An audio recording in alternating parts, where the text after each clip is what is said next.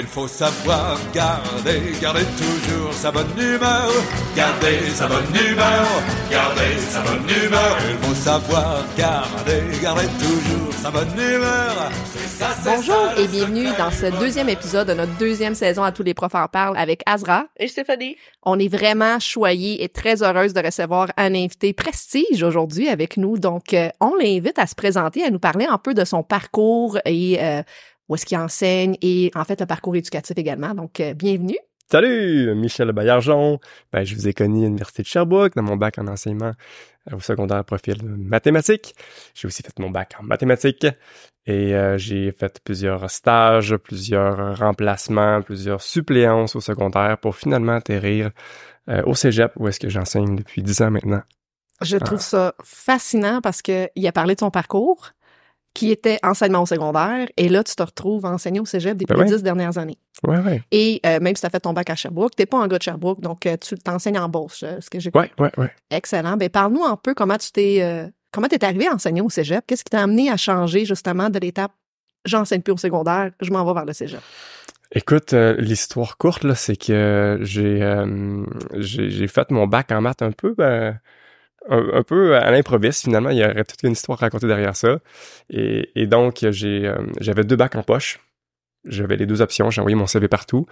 Puis ça a été simple, dans le fond. Le cégep m'a rappelé, puis le secondaire, c'était vraiment incertain. J'avais juste de la suppléance, pas de contrat Mhm. stable. Puis, le, le chemin des, des listes d'attente, c'est quand même vraiment long. Alors qu'au cégep, ça peut vraiment être plus rapide lorsque tu arrives à un bon moment. Puis je suis arrivé à un bon moment.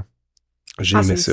C'est incroyable avec la pénurie de main-d'œuvre, on entend ça puis on est comme ben c'est pas possible, voyons Ouais. donc. euh. Ouais. Peut-être que là t'as des euh, chasseurs de tête qui viennent te voir du secondaire puis sont Ouais, comme hey, ça. tu veux tu enseigner Après le balado, il va avoir des téléphones. Ouais, euh, finalement, euh, viens, viens On, on a retrouvé ton CV. Wow, c'est génial. Est-ce est-ce que ça a été un stress pour toi, justement? Là, tu te retrouves, euh, parce que toi, t'es es pédagogue, en fait, t'es spécialisé en pédagogie, puis euh, je sais que c'est un peu la réalité du terrain au cégep, c'est qu'on se retrouve avec des enseignants qui ont pas nécessairement fait leurs études en pédagogie, donc sont spécialistes dans leur matière. Mhm. Est-ce que c'est un stress que tu as vécu ou de la fébrilité quand tu as commencé euh, justement au cégep? Parce que la gestion de classe est différente, euh, la, la, la, la planification est différente, t'enseignes... euh, Est-ce que t'enseignes... Dis-nous un peu ton day-to-day un peu? Mon day to day, ben écoute, euh, ben, je vais commencer par ta première question. Est-ce que je peux pas dire que je me sentais stressé? Là? Moi, je, je- ça me passionne l'enseignement, puis je trouve que c'est un privilège d'enseigner, donc je ressens vraiment de l'excitation à l'idée de d'être payé pour aider les jeunes. c'est vraiment tout un privilège. Puis, euh, puis ben mon day to day, en fait, ça, ça change beaucoup d'une session à l'autre. hein. Nous autres, ça, ça marche par session. Puis, euh, en étant le dernier arrivé, où est-ce qu'on a trois campus, nous autres, euh, au Cégep Beauce-Appalaches, puis euh, il y a plusieurs programmes, plusieurs techniques, et donc j'ai vraiment appris plein de nouvelles choses en fait, parce que ben c'est ça, les maths là c'est très très vaste, et des appliqués à des milieux vraiment pointus, comme euh, du génie industriel. Finalement, je, je connais pas la réalité Ah, de l'industrie, ou ben ou ben juste un qui m'a quand même frappé, tu sais, euh, j'ai donné des cours à, à des gens qui sont en comptabilité gestion, puis j'ai donné pour la première fois des un cours en en, en mathématiques financières. Puis Colin que ça devrait être dans le programme de base ça parce que Ah, c'est fou à quel point que l'argent, je sais pas pour vous autres, mais ça a comme un gros impact sur notre vie. Mhm. Puis comme tout le monde est obligé de, de jouer à ce jeu-là, mais personne nous explique les Ouais. règles. Il a fallu que je l'enseigne au cégep pour prendre conscience de bien des règles du jeu que je savais même pas. Puis pourtant, tu sais, j'ai quand même une, une tête mateuse. Mais tu sais, j'avais pas pris le temps d'apprendre ça. Fait que tu fais beaucoup de planification. En fait, ce que je, ce que j'entends, c'est Stéphanie, c'est, c'est pas comme au secondaire. Des fois, t'as, as un cours pendant toute l'année sur dix mois. Mhm. Tu planifies ton cours, ton niveau. Tu changes peut-être à l'année prochaine, mais pour Mhm. toi, il y a une réalité qui est là que aux quatre mois, en fait, une session, c'est 16 semaines. euh, Est-ce que je, Ouais. je me trompe pas? Ouais. Donc, euh, à toutes les 16 semaines, il se peut que tu changes complètement de programme. Quand même, mais c'est aussi la réalité des, des jeunes profs, là, où est-ce que, avec l'ancienneté qui, a un- que- qui augmente avec le temps, mais tu peux choisir tes préférences, bien qu'on a toujours un souci, là, on est vraiment chanceux pour ça. À notre cégep, là, on, on veut pas juste donner les restants au dernier, on veut vraiment considérer les préférences, puis trouver un nombre de préparations euh, qui, est, qui est raisonnable pour pas juste avoir des cours différents. Ça fait du bien de donner deux fois le même cours dans la semaine, tu sais, fait que, fait qu'on a un souci de, de pas surcharger la planification, parce que c'est vrai que c'est beaucoup d'ouvrages. Oui, parce que, ce que j'entends, c'est, mettons, tes maths di- différentielles, même si c'est les mêmes maths, ben, il faut que tu appliques des exemples différents avec euh, soit, Le programme. soit le génie, soit euh, le commerce, ainsi de suite. Donc, tu dois t'approprier en fait euh, des, des informations très précises par programme. Ça, ça doit être assez complexe. Ben, c'est complexe. Oui, non, mais tu sais, ça, ça, demande, ben, c'est ça, d'apprendre. Ça demande d'aller voir. C'est tous des milieux qui sont changeants. On peut toujours seulement se perfectionner à l'infini, vous le savez, ça n'a pas de fin, oui, ça. Tout à fait. Tout à fait. Puis, en fait, euh, avant qu'on l'oublie, pour nos auditeurs auditrices, euh, le cégep ici au Québec, ça s'applique, euh, en fait, pour les 17 à 19 ans. En fait, ça Mhm. peut aller même adulte, là, jusqu'à 20 ans, dépendant c'est une technique. Mhm. Donc, c'est vraiment les études post-secondaires. Mhm. Et on se retrouve à avoir euh, des programmes généralisés et on se retrouve à avoir des techniques spécialisées, donc de métier, Mhm. plus, euh, plus en direct. Puis toi, tu touches à tout. Je trouve Ouais. ça super intéressant. Puis tes classes, est-ce que on se retrouve à avoir euh, combien d'élèves environ? Parce que dans une classe secondaire, on va parler qu'il y a une trentaine d'élèves, au Mhm. primaire, c'est une vingtaine d'élèves. Qu'en est-il euh, du cégep? Très varié. Le, le- le maximum là, que j'ai eu, c'est 36. C'est- ça le même. maximum. Normalement, il crée un deuxième groupe, un deuxième groupe à partir de 37. Mais des fois, là, comme mettons à Lac Mégantic, qui est vraiment un petit cégep, j'ai déjà une classe de 6. tu sais. Fait que Oh wow, le paradis! Ouais, ouais. Mais on est payé en, en fonction du nombre d'élèves dans notre classe aussi. Ah, ça, c'est intéressant. euh, je savais pas ça. C'est Ouais. bien que tu le mentionnes parce qu'au secondaire, nous autres, on tripait là, quand on avait moins d'élèves parce que tu payé en fonction du groupe et non pas du nombre Mhm. d'élèves. Donc, on cégep, c'est en fonction. Ça, c'est intéressant. Donc, Fait, euh, parce que c'est une, savante formule pareil, là, mais tu ça a un facteur. Mais tu sais, t'as aussi, tu sais, faut que tu donnes pareil les nombres d'heures. Oui, que quand même sûr- considéré pour le groupe, mais après ça, c'est le nombre d'élèves qui est dans ton groupe qui, qui a une influence. Ben oui, parce que tu corriges beaucoup moins long- Ben oui. longtemps pour T'as beaucoup 6 plus de versus questions. 36. Exactement. Mhm. Mais euh, ça doit être plus intéressant, par exemple, pour la pédagogie quand on a 6 versus 36. Ben, c'est clair que c'est intéressant. Là. Ouais. Euh, euh, moi, oui, tu peux créer vraiment un sentiment d'appartenance vraiment fort. Puis je trouve vraiment que c'est une, une des clés. Là, de- pour mon dire, là, je trouve que dans l'éducation, on va parler souvent des aspects plein de techniques d'innovation, puis de pédagogie, puis d'évaluation. Mhm. Mais on dirait qu'il y a un truc que je prends conscience, c'est que le truc le plus important, c'est d'être capable de créer un bon lien avec les élèves. Ah, Après ça. ça, là, c'est, le reste est tellement secondaire. Je trouve, je trouve que c'est tellement, tu sais, en fait, on le sait, vous l'avez déjà vécu. Quand, quand t'aimes ton prof, là, Mhm. quand t'as un bon lien Quand tu avec, ben, tu sais, t'es plus engagé, tu, tu veux arriver à l'heure, tu, tu veux faire ses devoirs, tu, tu veux lui montrer que t'as bien compris, tu sais, ça, ça, ça change tout. Oui, parce que moi, j'ai déjà eu une classe de 8 et d'autres classes de 11 élèves. Hmm. Mais ça veut juste dire que dans un cours de 60 minutes, ma classe de 10, j'avais 6 minutes par personne versus une classe de 32, 33 Ben oui. que j'ai moins de temps. Fait qu'à chaque cours, je pouvais m'asseoir 5 minutes par personne puis dire, toi, comment ça va aujourd'hui, et ainsi de suite. Donc, euh, le lien est, est vraiment euh, différent avec une petite classe qu'une grosse classe. Ça, c'est euh, c'est la Ça. réalité. Je trouve ça fascinant qu'il a mentionné la- le relationnel au cégep parce qu'il Ben oui. y a une stigmatisation là où est-ce que les étudiants ont tendance à se sentir comme des numéros. C'est c'est court, c'est un parcours, comme tu as dit, de 16 semaines. Tu vois ton enseignant. J'imagine que c'est des cours de deux heures que tu enseignes. Ça dépend encore pour des cours, mais euh, c'est, maximum deux heures, mais des fois, c'est des cours de trois heures aussi. OK. Puis est-ce que c'est une à deux fois par semaine? Ouais, c'est souvent deux fois par semaine. OK. Donc, t'as quand même, tu les vois sur, euh, de manière constante, mais Ouais. pendant seulement 16 semaines. Donc, exact, euh, c'est très court. Exact. Puis ça doit être difficile. Comment comment tu fais justement pour créer le relationnel en si peu de temps? Parce qu'au secondaire, il y a la réalité que tu les croises à l'extérieur, tu les croises sur la Mhm. cour d'école. Au cégep, habituellement, quand ton cours est fini, merci, on s'en va. Euh, comment comment le belle temps? question. Ouais, comment tu le fais? Comment tu développes ton relationnel? Très bonne question. Euh, je réponds vraiment à l'improviste. Ou est-ce que d'une part, là, je trouve que le premier cours, il est sacré. Tu sais, euh, moi, avant de commencer à faire des maths, je mets beaucoup de temps pour apprendre à se connaître. Parce que parce que ça a beau être court 15 semaines, mais on se voit, mettons, 5 heures par semaine pendant 15 semaines, je vais les voir plus que bien des membres de, de ma propre famille, tu sais. Mhm. Que je trouve c'est vraiment important de, de les connaître. Puis il y a une façon vraiment, un petit truc que, je trouve vraiment génial, c'est les Google Forms. Fait qu'à tous les profs qui nous écoutent, là, je trouve ça génial comme premier cours. Est-ce que ce que je fais, c'est que je pose sincèrement les questions que je suis vraiment curieux de savoir sur mes élèves. Pour vrai. Puis tu sais, là, après ça, tu peux Comme? personnaliser. Attends, mettons, les questions que j'ai posées cette année, j'aime beaucoup savoir, est-ce que tu aimes les maths? Parce que tu sais, là, j'enseigne les maths. Ben, c'est important. Ben oui, c'est important, puis c'est vraiment intéressant parce que d'une session à l'autre, c'est la beauté du Google Form. Après ça, j'affiche les, euh, les résultats instantanément en classe. Puis là, ben, j'ai comme une photo, tu sais, ils font ça, un beau petit Instagram, puis j'ai comme la photo de ma classe. Je suis comme, oh, OK, cette année, ils aiment vraiment pas les maths, tu sais. J'ai un ben, défi supplémentaire. ben ouais, ou à la limite, hey, j'en ai beaucoup qui aiment les maths, c'est bien cool. Fait que, tu sais, je suis vraiment intéressé de savoir ça, puis j'adapte mon enseignement en fonction de ça.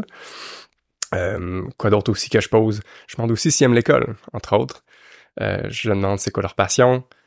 Euh, ah ouais, je demande c'est quoi leur objectif pour le cours. Souvent intéressant d'ailleurs, leur objectif, c'est souvent euh, réussir le cours, pas le couler, avoir plus de 80%, alors que je trouve, moi, à mon regard, que c'est des objectifs de boîte. Puis je me permets de toi. le dire que, tu sais, fuck le pourcentage.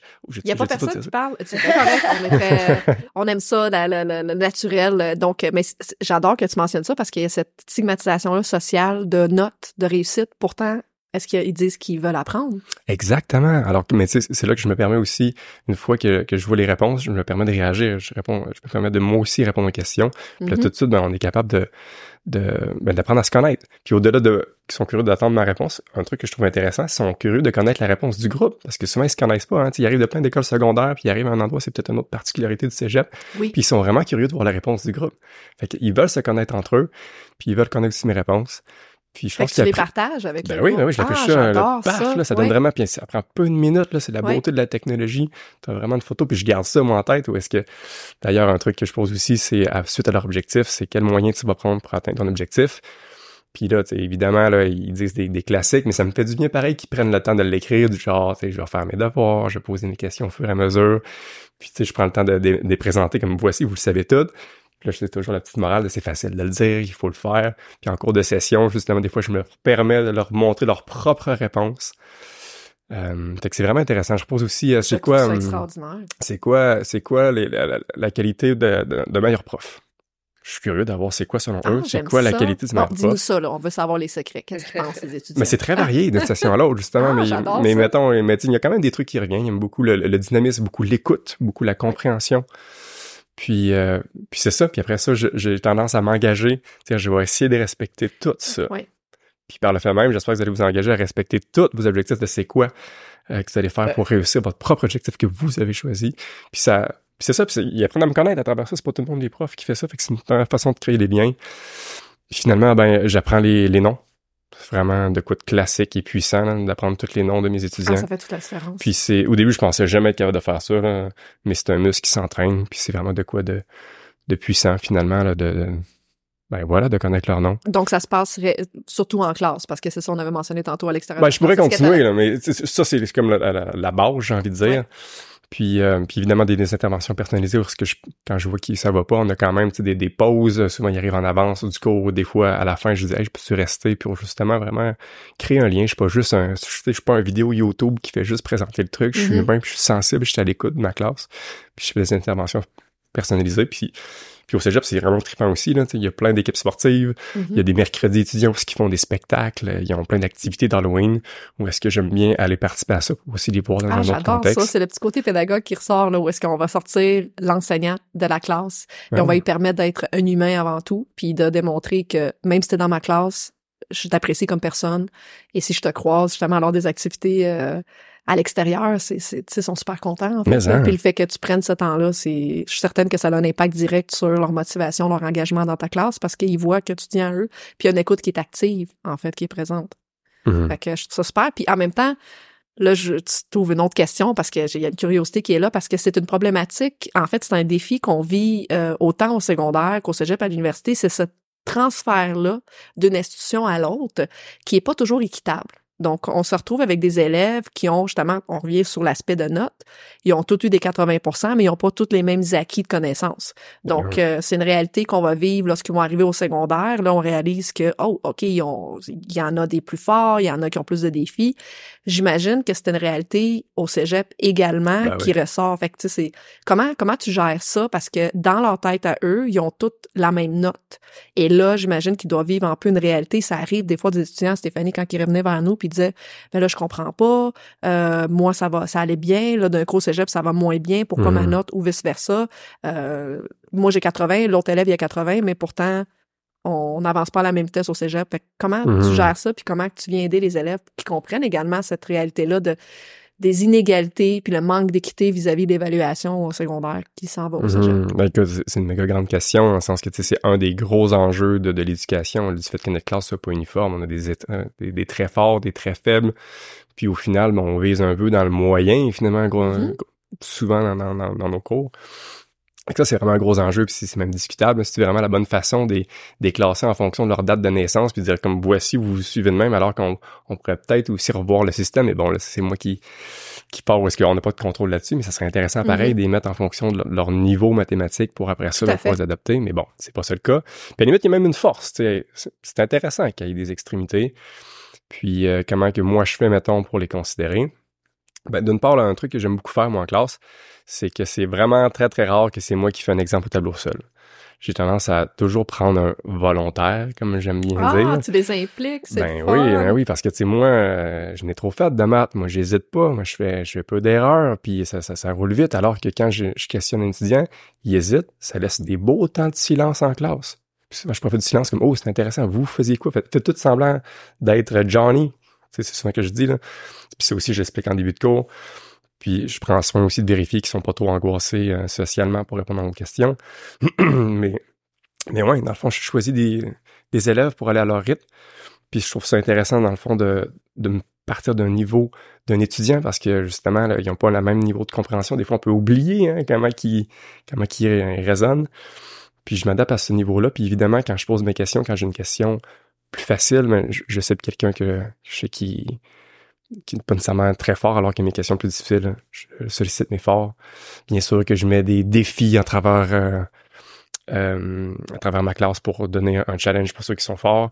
Puis on a aussi un beau système de centre d'aide en maths, où est-ce que dès qu'il y a des, élèves qui sont moins forts, des étudiants, ben, on les réfère au centre d'aide pour qu'ils viennent faire des, du temps. Puis je dirais qu'un autre truc que je trouve vraiment cool, qui est très concret, euh, je fais beaucoup de tests en équipe. Je sais pas si vous avez déjà fait ça. C'est évidemment que les ex... Ouais, c'est ça. Mais tu sais, les examens en maths, là, on s'en sort pas. Faut que ça soit individuel parce que tu des trucs ministériels. Puis nous autres, la fameuse Cotter, c'est une autre différence, là. Oui. C'est sacré, ça. Puis c'est vraiment intense, là, où est-ce qu'on se fait astiner au dixième près de notre évaluation. Tu sais, c'est vraiment quelque chose, l'évaluation. Puis euh, ce que je fais, c'est des tests, des limites, des petites pratiques d'examen que tu euh, tu donnes avant, tu donnes quelques pourcentages parce que des pourcentages, ça les motive, mais je les place en équipe. Puis mm -hmm. ça, je trouve ça vraiment, vraiment riche à mon expérience parce que nécessairement, ils sont pas de la même force. Mais c'est toi qui choisis les équipes? Oui. Bien que, euh, en tout cas, j'expérimente aussi des fois à un moment donné, à partir d'un certain temps, je leur donne le droit, mais j'aime forcer l'équipe parce que devine quoi, dans la vie, tu décides pas toujours de tes coéquipiers, on veut les préparer à, au monde de demain. Fait que je sais que c'est inconfortable, mais mais c'est formateur, puis c'est ça qu'on veut. Il y a un apprentissage aussi à travers ben ça, ouais. humain, pas juste euh, pédagogique. Ben ouais, puis là, là, moi, je vois des perles, il y a des trucs, là, c'est de la musique à mes oreilles. Où est-ce que, d'une part, ils ont chacun leur copie, parce qu'il y a toujours le classique, c'est une copie, c'est le fort qui le fait, puis l'autre fait juste checker à peu près. Mm -hmm. Fait que, je mets deux copies. Puis ce que je leur encourage à faire, c'est que, mettons, ils font chacun leur numéro un, puis après ça, ils se comparent. Puis juste de regarder la démarche d'un autre, c'est vraiment intéressant.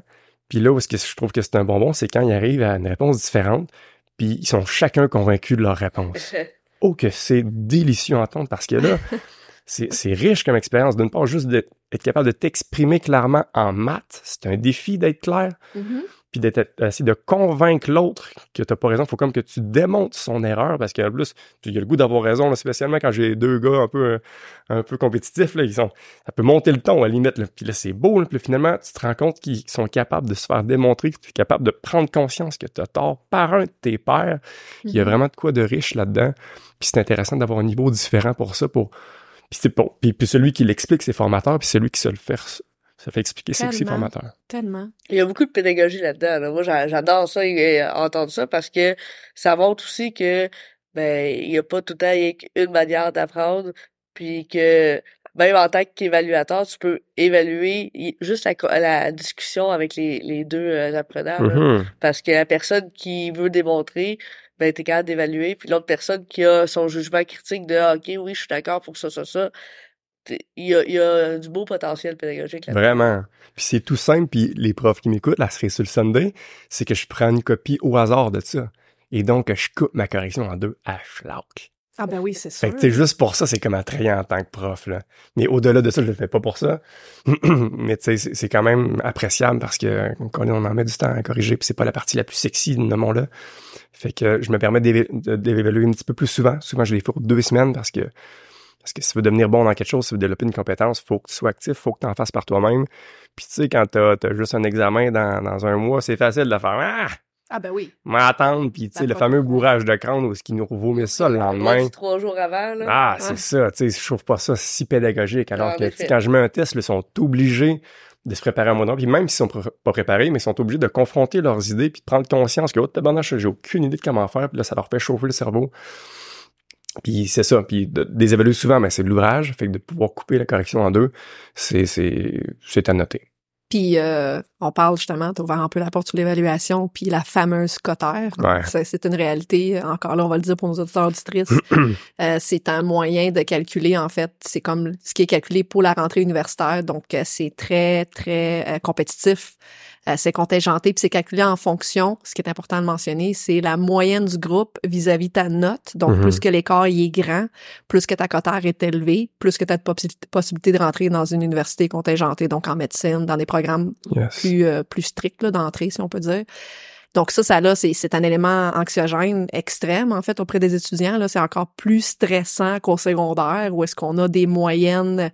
T'es es plutôt regardé en fonction de ta moyenne seule, donc ta moyenne générale de tous les groupes. Là, on se retrouve dans un mode extrêmement compétitif vis-à-vis -vis ton groupe. Et là, il y a de l'évaluation, comme tu l'as mentionné. Tu sais, l'évaluation, c'est un gros morceau en pédagogie.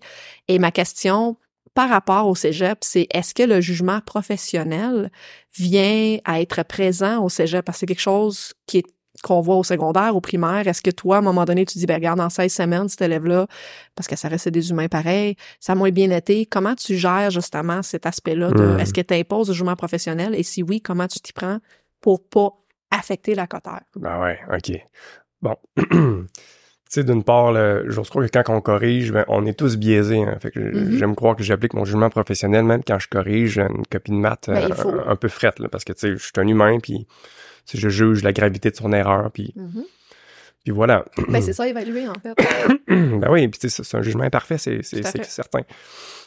Puis évidemment que euh, je peux pas, en tout cas, ben, je peux pas. Je suis pas à l'aise à faire que, je sais pas trop, il y a euh, quelqu'un a eu 80, 80 euh, son, examen, mais je dis, ah, il semble qu'il est bonne, j'y donne 90, tu sais. Parce que là, euh, ça va se parler, là, c'est, c'est, c'est pas équitable, puis c'est tellement sacré la cotère. En fait, c'est carrément la différence entre celui qui veut aller en médecine puis, qui est son rêve, qui va pas l'avoir, Il y a, des larmes, là. Le point 1% fait toute une différence, comme ben tu oui, ben oui. tantôt. Fait que, tu sais, c'est clair qu'on le fait pas. Là où ce qu'on, que j'applique un jugement professionnel, c'est vraiment lorsque t'es sur le seuil de l'échec ou non. T'sais. OK. Puis tu sais, là, c'est moins grave dans le sens que la personne qui est en mode échec ou non, il est pas en mode médecine. Lui, là, tu sais, le locataire a moins d'importance. Mais tu sais, ça a un gros impact de, devoir reprendre un cours pour une deuxième fois. C'est là qu'on se permet un petit peu plus de, de de jeu sur notre jugement professionnel. Puis euh, si, euh, par exemple, un élève, parce que j'imagine dans, tes, dans ta carrière de 10 ans, c'est déjà arrivé des élèves que justement, ça a vraiment pas bien été à l'examen, euh, il y a eu des situations humaines qui sont arrivées, ou peu importe, tu sais, ils l'ont, ils l'ont floué, ça arrive.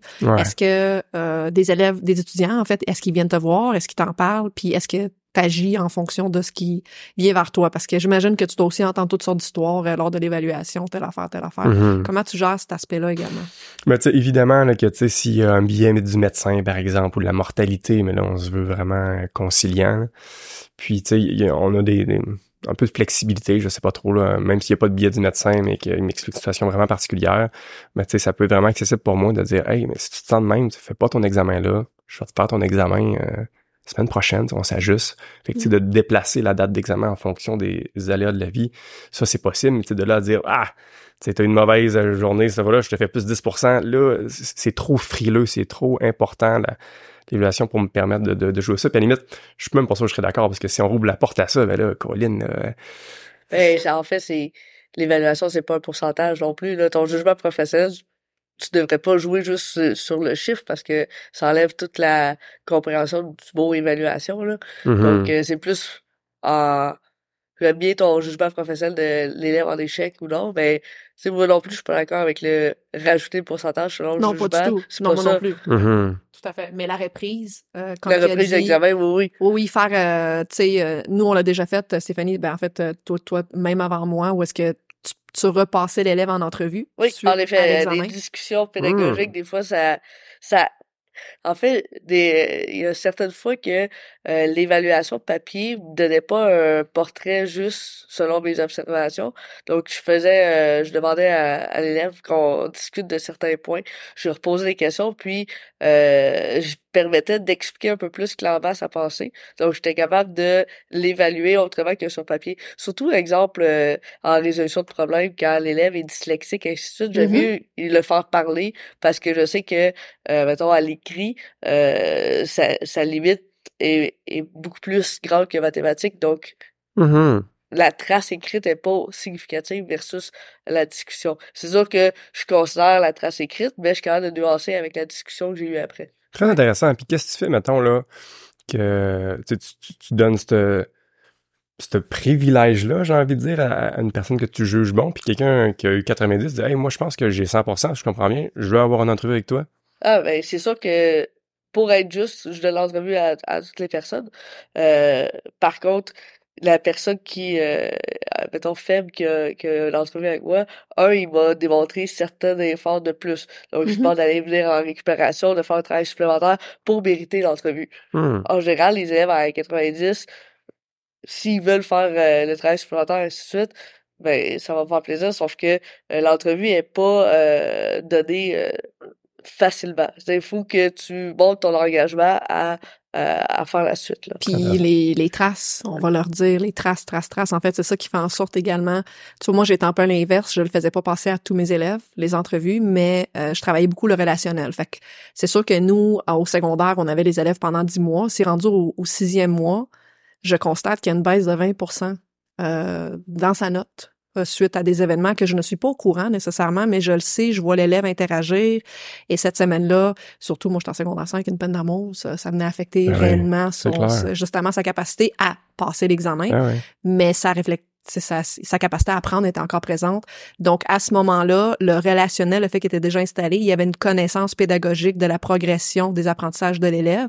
Si je constatais une baisse drastique, je venais voir l'élève puis je dis OK, attends un peu, on peut-tu s'asseoir? Qu'est-ce qui a bien été? Pourquoi ça a moins bien été? Et là, en posant des questions plutôt de manière orale que versus sur l'examen écrit, là, je constate OK, par exemple, il y a eu 40% dans son examen.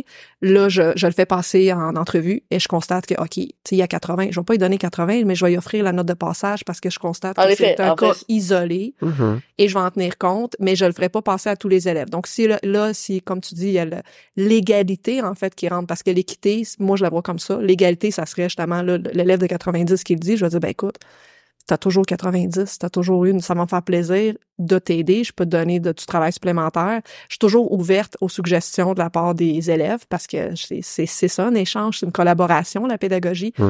Mais je me sens très à l'aise à défendre ma position vis-à-vis cet élève-là, par exemple, étant donné que j'ai des traces professionnelles et pédagogiques sur la progression des apprentissages de cet élève-là. Hmm. Mais ça, c'est un avantage de voir les élèves pendant toute une année hmm. versus 16 semaines. On a dit 16 semaines, mais il y a quand même une semaine de lecture euh, à l'intérieur de ça, des, des semaines d'examen. Fait qu'en bout de ligne, euh, pendant 12 semaines que hmm. tu vois les élèves. Fait que c'est sûr que la, la, réalité est pas la même. T'as pas nécessairement les traces la même quantité de traces que nous, on en a au secondaire rendu au sixième, septième mois.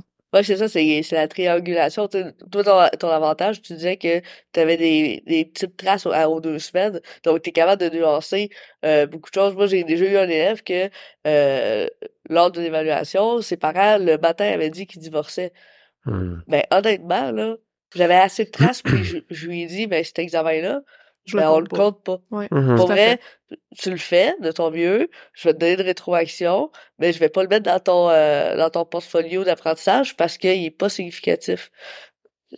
C'est, il était détruit euh, moralement, tu peux pas demander euh, de, de produire un, travail de qualité. Donc, avec de la triangulation, observation, ainsi de suite, t'as as beaucoup d'informations que tu peux avoir. Mmh. Puis en ayant des traces aux deux semaines, parce qu'on sait qu'au cégep, la réalité, c'est qu'il y a beaucoup de, de profs qui font comme euh, examen de mi-session, fin de session. Ben ben Peut-être un devoir à quelque part euh, en équipe. Mm-hmm. Mais c'est mm-hmm. tout, là. Donc, euh, quand tu as deux traces, le jugement professionnel va être plus mm. difficile. Ah oui, c'est sûr. C'est pour ça que je trouve ça super intéressant. cette discussion-là de comment que on peut approcher justement les évaluations. Puis c'est sûr que c'est une autre réalité au cégep, justement, là, de surtout la, la, la boîte bureaucratique de la cote R qui Mm-hmm. vient toujours un peu jouer à l'encontre également du jugement professionnel parce que, tu sais, c'est un peu l'autonomie. C'est sûr que ça reste que c'est des adultes également euh, dans tes classes. Puis ça, c'est, c'est un aspect, tantôt, je vais te poser une question justement en lien avec ça parce que c'est des adultes, donc ils vivent d'autres réalités que nos, Mhm. nos, nos élèves au secondaire. Mais c'est sûr et certain que c'est ça. Il y a la réalité de la pédagogie, le, le nombre d'élèves, le nombre d'étudiants, la durée, les traces qu'on peut accumuler. Puis au cégep, il y a beaucoup de personnes malheureusement qui n'aiment pas nécessairement leur passage au cégep. T'sais, ils vivent pas nécessairement une belle relation éducative avec l'institution et ça fait en sorte qu'il y en a plusieurs qui décrochent également rendus au cégep. C'est comme un peu un filtre, j'ai ça dire ça, là. Mhm. mais c'est ce qui se passe au cégep. On voit beaucoup d'élèves. Est-ce que toi, tu vis des cas des élèves qui quittent au milieu de ta session? Puis est-ce que tu as déjà eu justement des histoires de succès ou est-ce que tu as pu connecter avec certains élèves pour leur expliquer que tu sais, c'est passager, c'est pas représentatif? Mhm. Fait j'aimerais ça Ben, t'entendre là-dessus. Belle question, mais j'ai l'élan de, de, de, de boucle, la, de, de, de clôturer la boucle de l'évaluation parce Ben que oui. c'est- tellement un, gros sujet. Puis Vraiment. on a nommé plein de choses vraiment intéressantes. Mais je trouve qu'au final, moi, de quoi que je trouve important de nommer, peut-être que vous l'avez déjà nommé dans le podcast parce que cette analogie, je pense qu'elle est quand même assez connue. Est-ce que vous avez déjà fait l'analogie entre l'évaluation et un, un buffet? On t'écoute. On t'écoute. cool. parce que parce que c'est ça, dans le fond, là, au-delà de, de toutes les techniques là, savantes qu'on peut faire pour l'améliorer, je trouve qu'il y a fond- fondamentalement quelque chose d'imparfait. Puis l'analogie le met bien en évidence. Je vous mets en contexte. Fermez vos yeux si vous voulez voir On la est scène où est-ce que. Imaginez-vous que tu arrives dans un hôtel de luxe, puis un buffet luxueux qui sent bon, qui est gratuit, puis tout est là devant toi. N'est-ce pas le paradis? Peut-être que moi je suis trop gourmand, mais moi je vois ça, S'il y a des comme sushis, je suis in. c'est ça, là, avec tu vois ça, c'est comme wow, c'est vraiment génial. Mais là, il y a le maître de l'hôtel qui arrive, puis qui rajoute les consignes suivantes. Faut tout tu manges, puis en peu de temps. Puis si tu le fais pas, je te pénalise. C'est ce qu'on fait quand même en éducation. Ah ben oui. Ah, faut que tu apprennes toute la matière. euh. Ah, ah. Puis tu sais, je, je regarde maintenant juste mon cours de maths, là. On donne l'équivalent de plusieurs centaines d'années de résultats de recherche en 15 Mhm. semaines. Tu sais, c'est- c'est- c'est- c'est c'est savoureux comme résultat. C'est vrai pour l'éternité, c'est capoté. Mais on te l'enfonce à un rythme que t'es Mhm. pas prêt à recevoir. Puis que là, ça, ça dégoûte. Puis là, on t'évalue sur de, un processus qui, qui est pas ton rythme, finalement. Puis je trouve qu'à un moment donné, il y a- il y, a une cassure qui se fait. Alors Ah, que, j'adore tellement tu sais, on, on a des enfants, là, je, les vois, ils sont curieux, ils veulent apprendre. Mhm. Mais je trouve qu'à un moment donné, durant le parcours scolaire, trop souvent, justement, il y en a qui lâchent. Parce que c'est- trop pour eux. Mhm. Euh, ça suit pas mon rythme. T'es un peu, c'est cool tes maths, là, mais euh, laisse-moi décanter ça un Ben, peu. ils n'ont pas le temps de digérer, en fait. C'est Exact. comme si on s'en va dans l'analogie, c'est, j'adore ça parce que ça, c'est tellement représentatif de ce bourrage d'informations en peu de temps. Puis si tu le fais pas, t'es pénalisé. Puis j'adore que tu as mentionné, il n'y a pas un élève qui rentre dans les murs d'une école qui veut pas apprendre. Je je- ça n'existe pas. Quand ils rentrent dans une école, dès le jeune âge, ils sont tous là, ils ont soif d'apprendre. Ouais. Et là, on leur offre, comme tu dis, le buffet. Et j'adore le fait que t'as, Ah, mis- ah. un certain temps. Regarde, Ah. c'est là. T'as bien mieux de tout manger ce que tu veux. Puis si tu le fais pas, ben, on C'est va ça, te puis tu sais, pénaliser. heureux pour ceux qui ont un bon appétit. Il y en a qui sont heureux dans le système scolaire, mais tout pour ceux qui ont moins d'appétit, là. Ah, Oui, on a la curiosité intellectuelle, là. Vraiment. Vraiment. Puis de toute façon, à un moment donné, euh, tu manges tellement rapidement que tu viens écœuré. Ou Ah tu ouais. t'as même plus le temps de goûter aussi. Ben ouais, Tu aussi. sais, euh, Ça, t'apprécies plus ton apprentissage parce Hey, que... on est parti, là, ça y est! Mais quelle belle analogie, c'est, puis la ré- réalité sur l'évaluation, puis Ben ouais. ce qu'il y en est. Puis, puis rendu là, ben, c'est bien sûr qu'on on peut parler de tous les aspects techniques, mais tu en as mis un point que je trouvais qui est la clé, qui, qui- qui est le relationnel. Sais, C'est d'être empathique face à- au bourrage qu'on leur donne. Hey, Mhm. Je sais que c'est beaucoup, tu sais, puis je suis là pour t'accompagner, puis justement, hey, regarde, saute ce repas-là, je t'entends, puis je pense qu'il qu'il est là le une nuance importante à travers l'évaluation parce que tu sais je veux pas non plus dire que c'est la marre le système d'éducation non plus il y a beaucoup de force mais celui qu'on vient de nommer là, il me semble qu'il y a de quoi améliorer. Puis justement, si les profs peuvent comme nuancer puis gérer un peu les portions pour accompagner mieux le jeune, ça me semble vraiment être une bonne piste pour, euh, pour l'évaluation et l'éducation, entre autres. Puis ça l'explique, et là je reviens à ton autre question, où est-ce que justement, là, ben, c'est clair qu'il y en a qui sont dépassés, il y en a, là, justement, qui... Mhm. C'est pas pour rien que je pose la question, est-ce que t'aimes les maths, là? Ceux qui me disent que t'aimes pas les maths, là, ben, tu vas en manger, là, pas mal pendant 15 semaines, Mhm. ton enjeu, c'est même pas les maths, c'est de rechanger ta, ton état d'esprit par rapport aux maths, parce que sinon tu vas être malheureux, puis tu vas lâcher. J'en ai plein qui lâchent au cégep, justement, parce que c'est intense, là. Ça va à un gros rythme, puis il y a Mhm. beaucoup, il y a beaucoup de liberté, il y a beaucoup de travail à la maison. Est-ce que, tu sais, on est, on, on- je, vérifie- je, vérifie pas leurs devoirs, par exemple, là, tu sais, il Tout à fait. on leur laisse C'est beaucoup la de... réalité qui est là. Ben ouais, fait que, tu sais, là, fait qu'il est là l'enjeu. Fait que, Ouais. euh, fait que c'est clair que j'en ai qui, qui ont des échecs, mais c'est clair que je vois aussi des, des, des, des belles réussites, là, où est-ce que, tu sais, euh, puis, puis je, je le nomme aussi en, en, en entrée de jeu. Moi, au cégep, j'ai coulé un cours de maths, tu sais. Ta, ta, ta. Tant, tant, tant, parce que justement, c'était, c'était trop pour moi. Moi, j'étais en mode volleyball, je, je voulais Mhm. faire du sport, puis là, il me garochait plein de stock. C'était, c'était trop pour moi. Je voyais pas à quoi ça sert. J'avais pas le temps de mettre le- l'effort nécessaire, tu sais, pour pogner le fameux petit gap que genre, OK, je comprends. Ah, c'est tout le temps pareil. Ah, OK, là, ça devient comme facile à un moment donné, là. Mais Mhm. tant que t'as pas compris, Stifi, c'est, c'est du chinois, les maths, là. C'est plein Ben, de symboles, là. Puis on continue à bourrer, puis tout est encore en mode. Mais je comprends. ben, c'est ça, tu comprends rien, puis de on t'en bouffe en plein dans le fond de la gorge. C'est, Ouais. clair. Alors Ouais. que, justement, quand je réussis à leur encourager à juste changer leur état d'esprit, et ou même de dire, hey, si t'aimes vraiment pas les maths, ben, peut-être changer de programme. C'est, correct Mhm. aussi de pas aimer les maths. Vous êtes pas obligé. Trouvez votre façon. là. C'est pas à cause que papa, maman dit, faut que tu ailles en médecine, que, que c'est vraiment ton chemin. Parce que ici, je te jure, ce chemin-là, il y a des maths. Mhm. Fait que, fait que c'est ça. Puis j'ai eu des, des belles découvertes là, de, de jeunes justement qui, qui se reconnaissent dans mon message ou du fait que tu sais, j'incarne le fait que moi j'aimais pas les maths. Puis à un moment donné, j'ai fait le déclic de passer de Urk à wow. Puis Ah, ce déclic-là, c'est tellement magique. C'est pas pour c'est pas pour rien que j'ai été en éducation. J'ai vécu ce propre déclic-là de passer une de mes croyances que je pensais que les maths euh, c'était c'était ça, c'était abstrait, ça servait à rien. Puis j'aimais pas ça. Avoir comme À l'enseigner La- aujourd'hui, Ben ouais, mais- quand même. mais avant de lancer, de, de, de voir la beauté puis de voir la régularité de ça, de, de voir que c'est un outil pour comprendre notre monde finalement. Mhm. là, parce que dans un monde où est-ce qu'il y a tellement de, de regards et de points de vue différents que c'est facile de chacun avoir nos croyances puis de s'ostiner. Et on n'a que trop d'exemples dans l'actualité qui montrent des, des horreurs, alors que là, on peut-tu être capable de voir ce qui est vrai puis ce qui est une croyance. sais? Ah oui, puis que tu t'es retrouvé à travers ça. je- c'est une en fait, j'allais te demander une histoire de succès. Je pense que tu viens de nous partager euh, une très belle histoire de toi qui s'est retrouvé euh, vis-à-vis de cette réalité-là. Puis Mhm. C'est, écoute, euh, je suis, euh, je suis vraiment, on est vraiment choyé de t'avoir. Euh, quel beau partage de parcours puis d'expérience, puis surtout de pédagogie de ton approche. Ce qui m'amène à ma prochaine question justement. Mais c'est quoi les défis les plus fréquents que tu, les étudiants vont rencontrer au cégep, euh, si tu peux en nommer soit dans ton cours directement ou en général, parce que tu avais parlé tantôt d'autonomie, qui se retrouvent à faire leurs devoirs, Ah tu ouais. vérifies pas leurs devoirs. Puis je trouve ça déplorable qu'au secondaire, on les prend, surtout au deuxième cycle, encore par la main, Ouais. parce que c'est pas leur rendre service. Ouais, la rendu. marche, la marche, elle doit être Tout à élevée, fait. là. Puis ça fait en sorte que même des fois, euh, secondaire 4-5, on les prend par la main, puis là, hop, ils arrivent au cégep, puis ah, c'est fini. Mhm. Donc, euh, je trouve ça intéressant que tu l'as mentionné. Fait que pour toi, c'est quoi les différents types de défis autres, autres que l'autonomie? ouais, puis- ça m'étonne, c'est clair. C'est ça. Fait que. Euh, ben, une, une grande difficulté que, qu'on observe, c'est que, tu sais, c'est un âge où qu'on leur demande de savoir ce qu'ils veulent faire dans la vie. C'est faire pour. Sais, déjà, ils choisissent un programme plus spécialisé. Puis après ça, il faut qu'ils choisissent un parcours universitaire ou même technique. Fait que tu leur, tu demandes à des, à des gamins de 17, 18 ans de, de savoir ce qu'ils veulent, dans le fond, alors que Qui se connaissent même pas eux-mêmes. ben, rappelez-vous, là, quand on est à cet âge-là, on se connaît pas, là, pis si on regarde avec le recul, comme, attends, ben, J'apprends encore à me connaître. ben exact, mais c'est ça, moi je prends conscience que je, com- je commence à peine à savoir qui je suis maintenant, puis en plus j'ai conscience que l'année prochaine, ça se pourrait que j'aille complètement changer parce que parce qu'on change, la, la seule chose de stable dans la vie, c'est le changement, tu sais. Mhm. Puis je trouve qu'on met beaucoup un accent, une sorte de pression, de dire comme faut que tu trouves ta voie, c'est comme un peu dans la culture, puis là il y a comme une grosse pression comme oh faut que je trouve la bonne réponse à ma destinée, tu sais.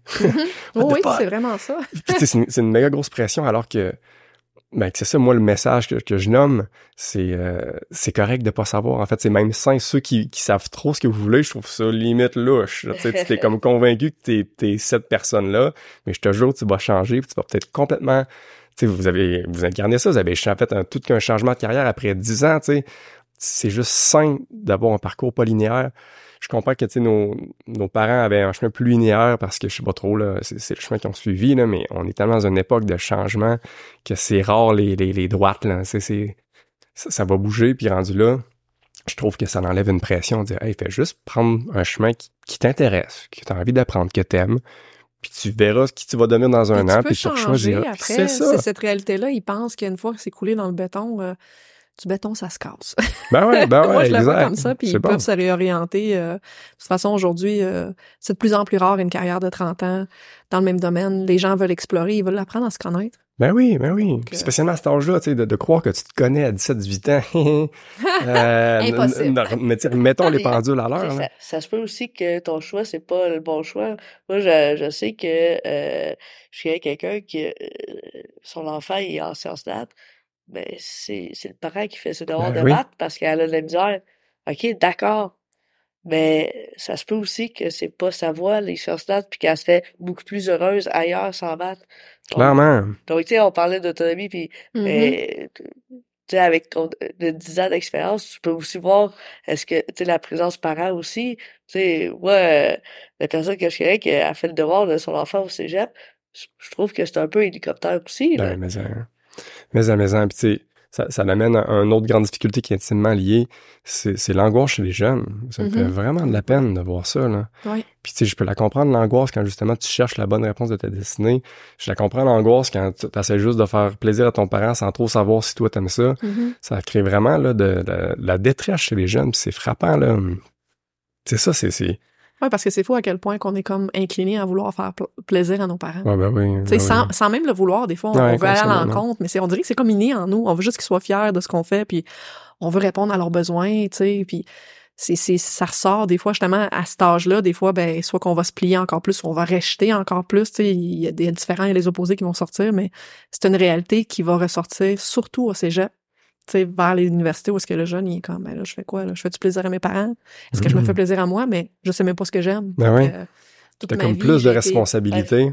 T'es comme t'es, t'es comme plus responsable de, de ce que tu veux puis de, tes performances puis là il y en a qui qui gèrent pas bien ça puis Euh, si Mhm. l'élève se connaît pas, si, la, euh, si le jeune se connaît pas, des fois c'est plus facile de dire ben je vais aller vers la voie de mes parents parce Ouais. que cette voie-là est dite officiellement, explicitement pendant que toi parce C'est que ce qu'on c'est dur hein apprendre à se connaître puis se poser les bonnes Ben questions oui. tu sais. donc des fois la, la voie facile c'est celle euh, qui est peut-être pas la meilleure pour euh, pour le jeune là. Ouais. ouais. Fait que c'est ça, ce gap-là, il est quand même euh, très présent, tu sais, de, de- d'adaptation par rapport à... Puis là, est-ce que tu remarques que, au niveau technique puis pré-universitaire, c'est c'est la même affaire ou les- Oui, bien qu'il y ait vraiment là, de quoi de- d'accentuer là, chez les sciences de la nature en médecine. On, on fait des on fait des sondages là. À l'entrée, il y a 50% des jeunes qui s'inscrivent en sciences de la nature qui veulent aller en médecine.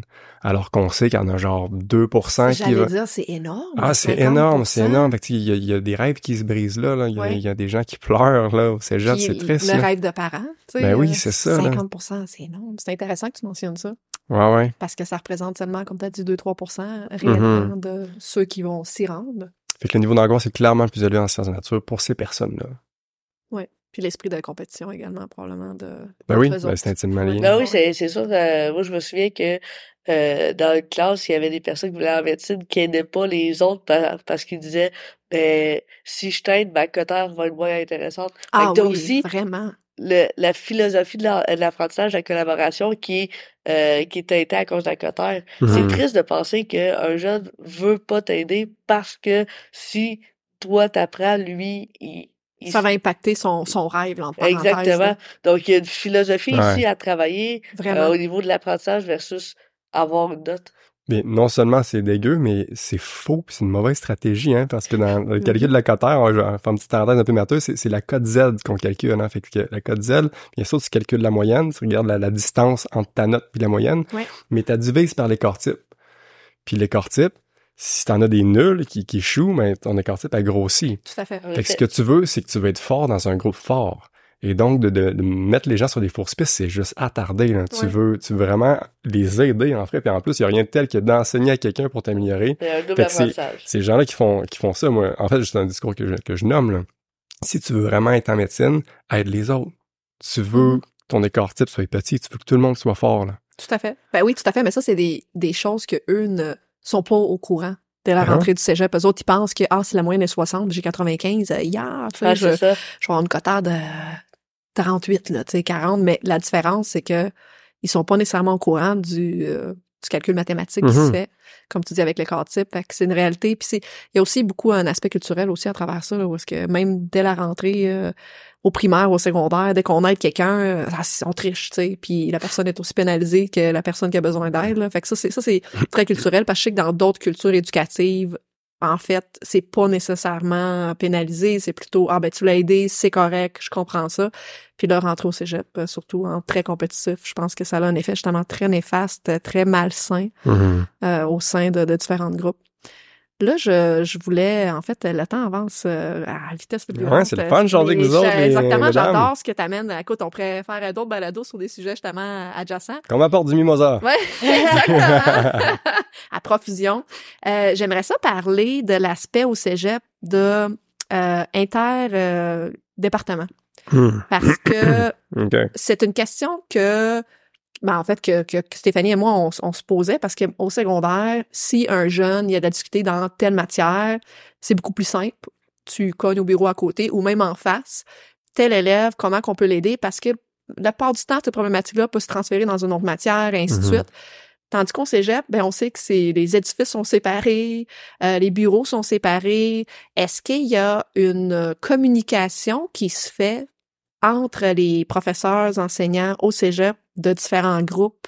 Comment vous fonctionnez cet aspect-là où c'est Mhm. vraiment scellé à la matière seulement? Mhm. Super belle question. hein. Il y a de tout.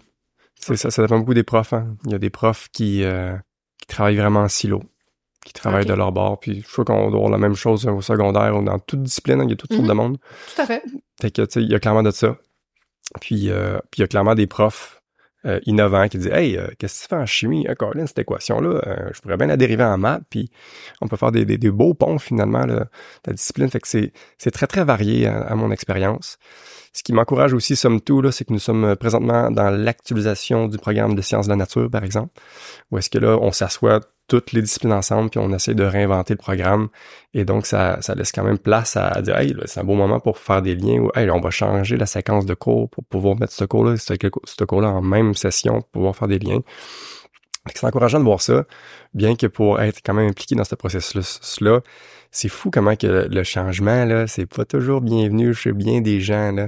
Ah, Puis spécialement en éducation, j'ai envie de dire, parce ah que oui, ben, parce que pensons-y aussi, hein, souvent, les, les gens qui, qui choisissent de devenir prof, c'est qu'ils ont aimé ça, l'école. Mhm. C'est souvent ça. J'ai aimé ça, la façon que j'ai été, enseigné. J'ai, en plus, j'ai été souvent bon. ça.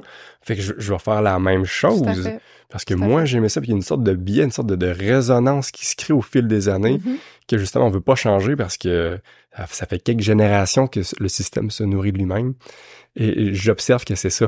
Il y a beaucoup de force de résistance à ne pas changer, même dans un contexte où est-ce qu'on fait une actualisation de programme, on veut actualiser.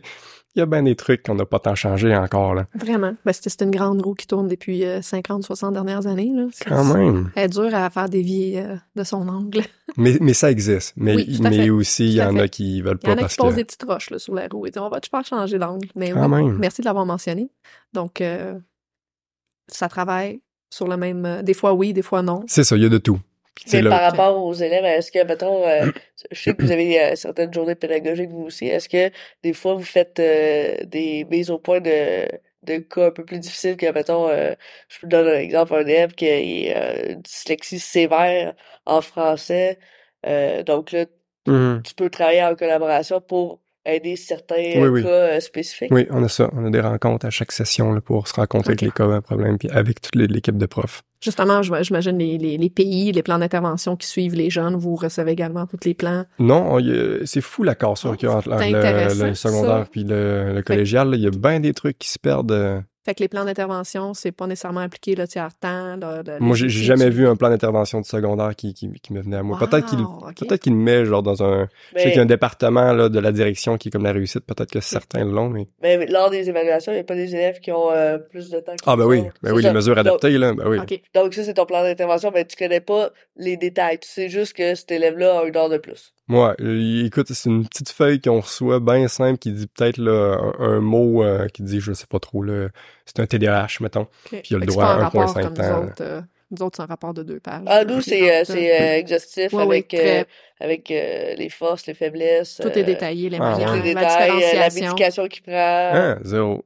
Ouais, Le changement de médication aussi, ça Ouais. affecte. Tout à fait. Nous autres, on se faisait aviser quand que, euh, il y avait un changement de médication. J'imagine, ben, c'est- des adultes, donc euh, je pense que c'est la responsabilité de l'étudiant d'aviser son enseignant, écoute, j'ai un changement de médication, Ouais. ça se peut qu'il y ait un- Est-ce qu'il y a des élèves qui te le disaient ou non, pas du tout? Ben écoute, euh, à mon expérience, non. Personne qui me dit que j'ai changé. Intéressant. Hey, on vient de tomber dans quelque Parce chose. que euh, c'est c'est tellement plus facile de faire une relation avec, euh, Pardon. c'est tellement plus facile de faire une relation avec euh, les élèves. Mettons, si on connaît plus en détail le changement, mettons, de médication, ben, tu peux adapter en disant comment c'est pour ça que, euh, mettons, la dernière évaluation, ça a été moins bien parce que t'es en changement, donc t'es en adaptation aussi, là. Ah oui, écoute, euh, mettons un exemple concret, là, ça m'a pris quelques années avant de pouvoir avoir accès à leur moyenne de secondaire 5 en maths.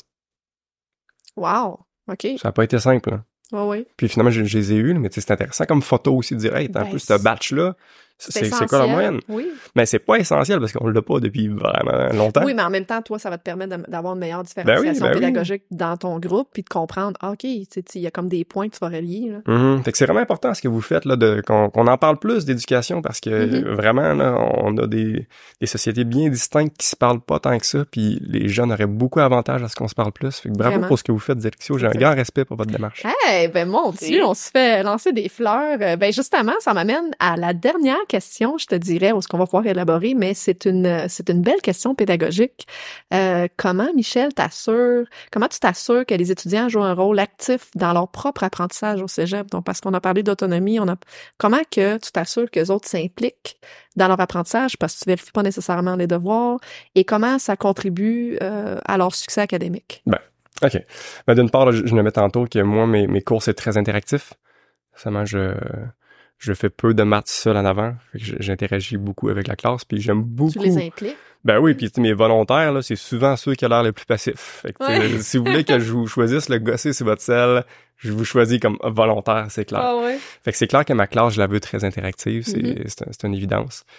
Puis je trouve que de... Mais finalement, là, de- d'essayer de, les tenir euh, ben, aux deux semaines pour dire, hey, encore une fois, si espérer développer une compétence dans la vie, c'est c'est pas en, en regardant, même si c'est le meilleur des profs de toute la Terre, si tu veux juste être passif à regarder ce prof-là, tu, le- tu le sauras jamais. Fait que c'est- Mhm. c'est clair que, que c'est ça. Tu sais, il faut qu'il se pratique, c'est en donnant les devoirs, mais tu sais, donner des devoirs, des fois, ils le font pas, mais si je l'évalue dans deux semaines, c'est comme ça que je pense que je les mets plus actifs. Puis s'ils le sont pas, ben des, c'est pas rare que des tests, je donne comme 4% à mes étudiants. là.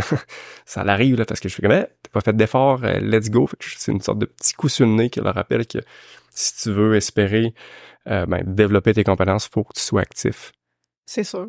Ouais, parce que c'est ça la, la difficulté, euh, surtout en post-secondaire, qui, comme on avait déjà mentionné, il y a beaucoup de d'enseignants professeurs qui ont pas beaucoup de pédagogie. C'est euh, surtout les, les enseignants au début, euh, tu peux donner des charges de cours sans pédagogie, puis après après Ouais. à- aller chercher euh, ta pédagogie. Ou Il y a beaucoup ou pas. Mais il y a beaucoup, beaucoup de cours magistraux. euh, Extrêmement. cent- 100% euh, euh, très deux heures de on va parler. euh, puis je lis les- mes PowerPoint.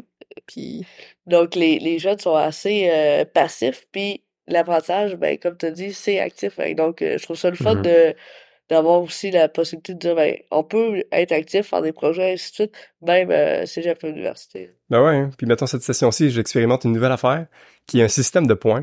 C'est vraiment intéressant pour tous les gestion profs. de qui- classe? Ben oui, mais en fait, n'importe Ok. quoi. tu sais, ce que j'ai aimé de l'exercice, là, c'est que tu te poses les questions suivantes. Quels sont les comportements que je veux encourager? Quels sont les comportements que je veux décourager?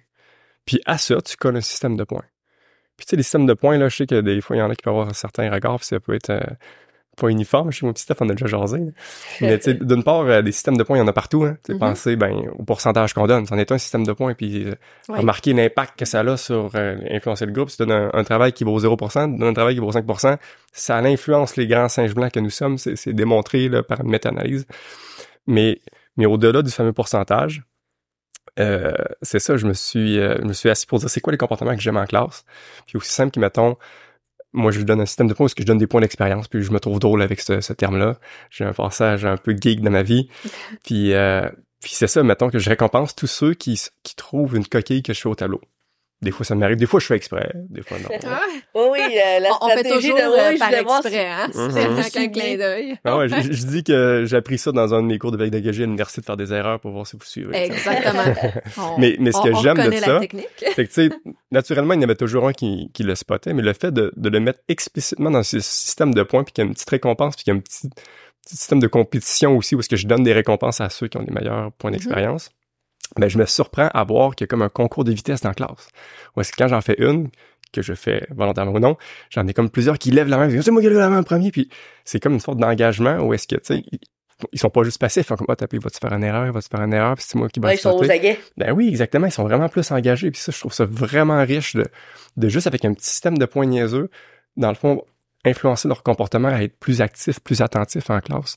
C'est vraiment de quoi d'intéressant. Puis tu, tu peux faire ça à ta sauce, Moi, justement. j'adore ça. euh, Je, je trouve ça euh, extraordinaire que tu as, pu transférer ça également à- au post secondaire. Là. Mais tu peux faire ça partout. Tu peux Ouais. faire ça avec tes enfants. tu sais, Tout à on, fait. euh, Tout à fait. ça, ça, ça les influence, dans le fond. C'est vraiment Ouais. de quoi qui est... Regarder l'argent, c'est un autre système de points. Là. On est influencé Ben, depuis... toutes le les cartes fidélité là, comme ça. Là. Tout à Donc, fait. la- tu sais, on voit que l'être humain est tenté par ça. Donc, pourquoi on l'utilise pas en éducation? Exact. En étant explicite pour, pour des comportements qu'on juge bon, comme un autre truc que j'aime beaucoup mettre dans mon système de points, c'est c'est euh, de, de, de célébrer l'erreur. Je trouve que c'est un autre truc Oui, aussi, là, quand il y a des difficultés, il y en a, là, mentionné ça. qui ils sont traumatisés, là, ils ont peur de, Ah de, oui. de faire une erreur. Oui, c'est comme si euh, c'est ça, la il y avait. Ben oui, alors que Ouais, ouais. alors que si tu veux apprendre, voyons donc, tu peux apprendre sans erreur, c'est Impossible. ça, ça se peut pas. Puis Mhm. littéralement, quand tu fais une erreur, tu te rends compte, tu gagnes de l'expérience, pas vrai? Moi, je le fais explicitement. mais, mais je trouve que ça, ça, ça, ça, ça remet une couche pour dire, hey, ici, les erreurs, là, c'est célébré, puis je, je les mets de l'avant, puis quand justement quelqu'un fait une erreur, point d'expérience, puis tu sais, limite, je danse à l'avant parce que je trouve que c'est riche, parce que l'erreur que tu fais en plus en classe, tout le monde peut en profiter, tu sais. Mhm. Oh ben, je pense que je retourne au cégep. là. je vais aller euh, reprendre mes maths. Euh, quel plaisir, en fait, euh, de tout ce que tu as partagé, ton expérience. Puis, euh, en fait, j'ai menti. J'ai une petite dernière question. Let's go! C'est parce que tu as, ouvert la porte par rapport justement à la pédagogie. Puis est-ce que tu crois que ta formation de pédagogue, elle a une incidence en fait sur justement ta manière d'enseigner au cégep, étant donné que tu as quand même été formé comme enseignant au secondaire, t'es t'es pédagogue, tu as eu quatre ans de, de bac, donc Mhm. 120 crédits, et là tu te retrouves au cégep. Est-ce que ça a un impact? Est-ce que ça, Hmm. est-ce que tes valises étaient remplies, pas remplies? Est-ce que ça t'a aidé dans ta façon de façonner puis de planifier? La Mhm. pédagogie dans ton Ouais, intéressant, intéressant. Je, je te dis ce qui monte en moi vite de même. Tu sais, j'ai quand même des souvenirs de cours de pédagogie assez médiocres qu'on a reçus. que je sais pas à quel point, tu sais, de- Pas limite. toujours adapté à la réalité. Non, non, tu sais, mettons, Ben, pour faire un petit clin ouais, d'œil, ouais. là, où est-ce qu'on avait un cours de gestion de classe, ou est-ce que j'ai beaucoup plus appris des choses à ne pas faire. Parce qu'elle-même avait de la misère avec sa gestion de classe. à flasher les lumières, par exemple, qu'on riait. Fait que, tu sais, là, faut, sais, c'est ça, là, là, faut- prendre avec un grain de sel des fois ce qu'on apprend à l'université, mais je pense que somme tout ce que ça le fait, c'est que, tu sais, là, de, de voir des cours en, psychologie, en, didactique, en gestion de classe, en planification, en, évaluation, tu fais comme, OK, tu il y a plusieurs dimensions. Il suffit pas d'être bon en maths, tu pour, pour enseigner. Ça je pense que ça m'a ouvert l'esprit à, à toute la complexité de, de l'enseignement. Mais c'est ça, une fois que t'as ça, euh, Colin, quand t'arrives là, pour être devant une classe, t'es, pas tout à fait prêt, là, soyons, soyons francs, là. Oui, Ou, tout à fait. ou est-ce que t'apprends, euh, je nommais que j'ai comme fait un autre bac, là, quand tu commences à en enseigner, parce Mhm. que là, t'apprends pour vrai, puis là, il y a plein de nuances, puis il y a plein d'angles morts qu'on t'a pas expliqué dans les cours, puis aussi simple, puis peut-être qu'ils m'ont l'ont dit, mais j'étais comme pas prêt à le recevoir, faut, faut que tu te pètes le nez pour dire, oh, tabarnache, Ah, ben, ok, C'est là, exactement ce que je te dis tantôt, là. C'est, euh, c'est le temps d'apprentissage. ben ouais. On a euh, 120 crédits, 4 ans pour, Ah ouais, pour ah, comprendre toute la complexité euh, du métier. En effet, il y a, il y a Exact. j'avais pas faim, j'avais pas faim à comprendre les trucs de gestion de classe, alors que quand t'arrives, puis là t'as besoin, puis là t'as faim, là, là, là, amène-moi là tes trucs, parce que là t'as faim.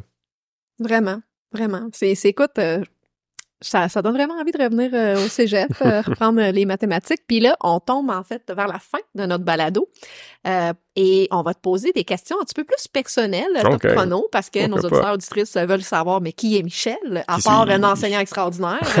Euh, on veut connaître un petit peu le petit côté personnel, mais est-ce que, côté professionnel également, est-ce que tu pourrais me nommer, dans le fond, je vais te poser 4-5 questions euh, rapido, presto, puis tu réponds ce qui te vient en tête en premier. Donc, est-ce que tu pourrais me nommer ta Patate. C'était la question. Euh, ta plus grande réussite en éducation, c'est quoi? Hein? Plus grande, il faut que je réponde spontanée à la plus grande. Ah, ben, une des plus grandes. Parce que on, en a plusieurs comme enseignant, mais selon toi, c'est quelque chose qui Hmm, te réchauffe le cœur. Ok, attends. De, de me rappeler que je suis chanceux de faire ça. Oh, Puis mettons beau. concrètement un truc que, que, que j'essaie de mettre en place parce que c'est facile de tomber dans notre tête finalement puis de Mhm. d'avoir tout mon plan de cours puis comme ok là, j'enseigne ça puis tout, tout, tout, tout. Puis un exercice que je fais pour me rappeler ça, c'est avant chaque début de cours, avant que tu essaies d'attirer l'attention, le fameux moment où est-ce que c'est comme le brouhaha, je prends toujours une grande respiration. C'est juste prendre un petit temps pour dire Hey, je suis payé pour les aider, tu sais. Ouais, c'est beau ça. Ben, c'est quoi d'abord ton plus grand défi? Ta ta ta. Hmm. Ben, ce qui monte spontanément, c'est la correction. ça, c'est un, un, petit classique. Là, ouais, il y a sûrement autre chose de plus brillant, là, mais c'est monté tout de suite. Ben, c'est correct, c'est, c'est, ça prend beaucoup de temps. Est-ce que euh, tu peux me dire, parce que tantôt c'était intéressant, vu que tu avais mentionné euh, que tu avais échoué tes mathématiques, que tu n'avais pas nécessairement. À quel âge tu, savais que tu allais être euh, enseignant? Mmh, bon, ben pas mal au, au cégep. Ben, dans le fond, je dirais au cégep, mais ce qui est arrivé là, c'est que je savais que je savais pas, je savais pas où aller.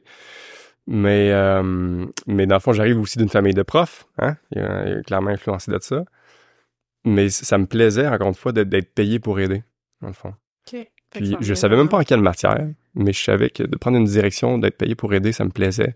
Puis clairement que j'avais ben, des exemples autour de moi de, de gens qui faisaient la job puis qui étaient heureux aussi de le faire. Mm C'est aussi, ça, ça l'influence. Puis j'ai pogné aussi des profs du cégep qui enseignaient les maths qui avaient l'air d'être heureux de le faire. Donc ça, c'est là que j'ai dit, ah, je vais aller là. Bien que, tu sais, je suis encore ouvert à changer d'idée, mais pour l'instant, je, je m'y plais bien. Excellent. Puis, euh, t'as-tu un talent caché? ah, tu vois, ça, c'était le patate. um... Le sirop d'érable. ben, euh... ben, je dirais que j'ai, j'ai, attends, j'ai pas peur d'oser. Je, me permets de faire une ouverture, sur un truc personnel, où est-ce que, autant que ça, ça me passionne l'éducation puis l'enseignement des maths, autant que aussi je prends conscience que c'est quand même une piscine fermée, tu sais. Mm-hmm. Puis euh, je me fais le plaisir aussi de, ben, comme un peu vous, de, de, de, créer mon propre podcast, justement, pour, pour sortir des sentiers battus, pour continuer s'ouvrir ma curiosité, puis voir toutes les sortes d'innovations, parce que c'est important ce qu'on enseigne dans les écoles, mais il y a vraiment d'autres choses aussi. Mm-hmm. Si j'avais à réécrire tout le parcours euh, scolaire, là, bien sûr, le maths, le français, l'anglais, mais on peut-tu parler de gestion d'émotions, par exemple? On peut-tu Mm-hmm. parler de de, de, comment gérer notre discours interne mental qui peut nous faire croire à n'importe quoi, puis penser à croire que tu veux te suicider pour nommer quelque chose.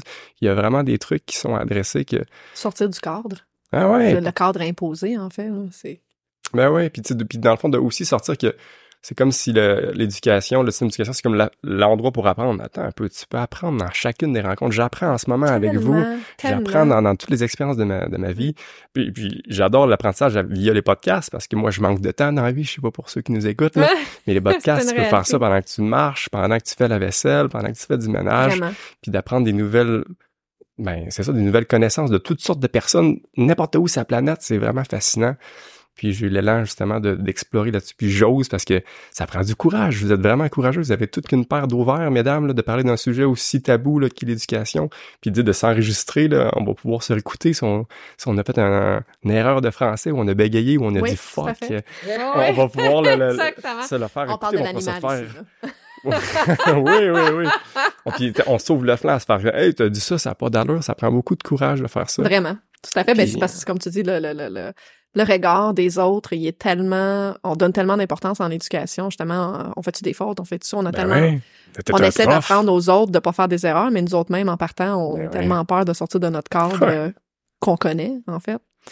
Et une petite dernière, euh, c'est quoi qui te fait sourire? Ton sourire? non, mais, mais, mais dans les relations humaines. Oui. Je trouve qu'il y a vraiment de quoi de riche.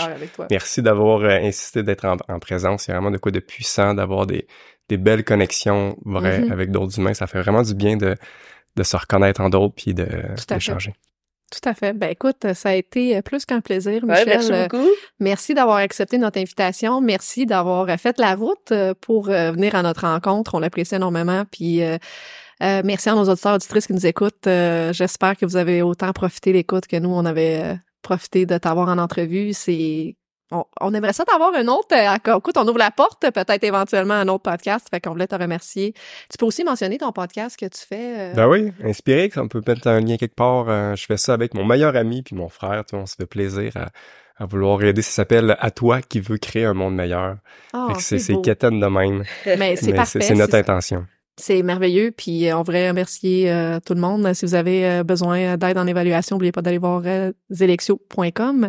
Stéphanie, on remercie nos éditeurs. Oui, merci. Ben, merci à toi. Puis on se voit euh, le mois prochain. Merci à vous. Au revoir. Il faut savoir garder, garder toujours sa bonne humeur. Garder sa bonne humeur, garder sa bonne humeur. Il faut savoir garder, garder toujours sa bonne humeur.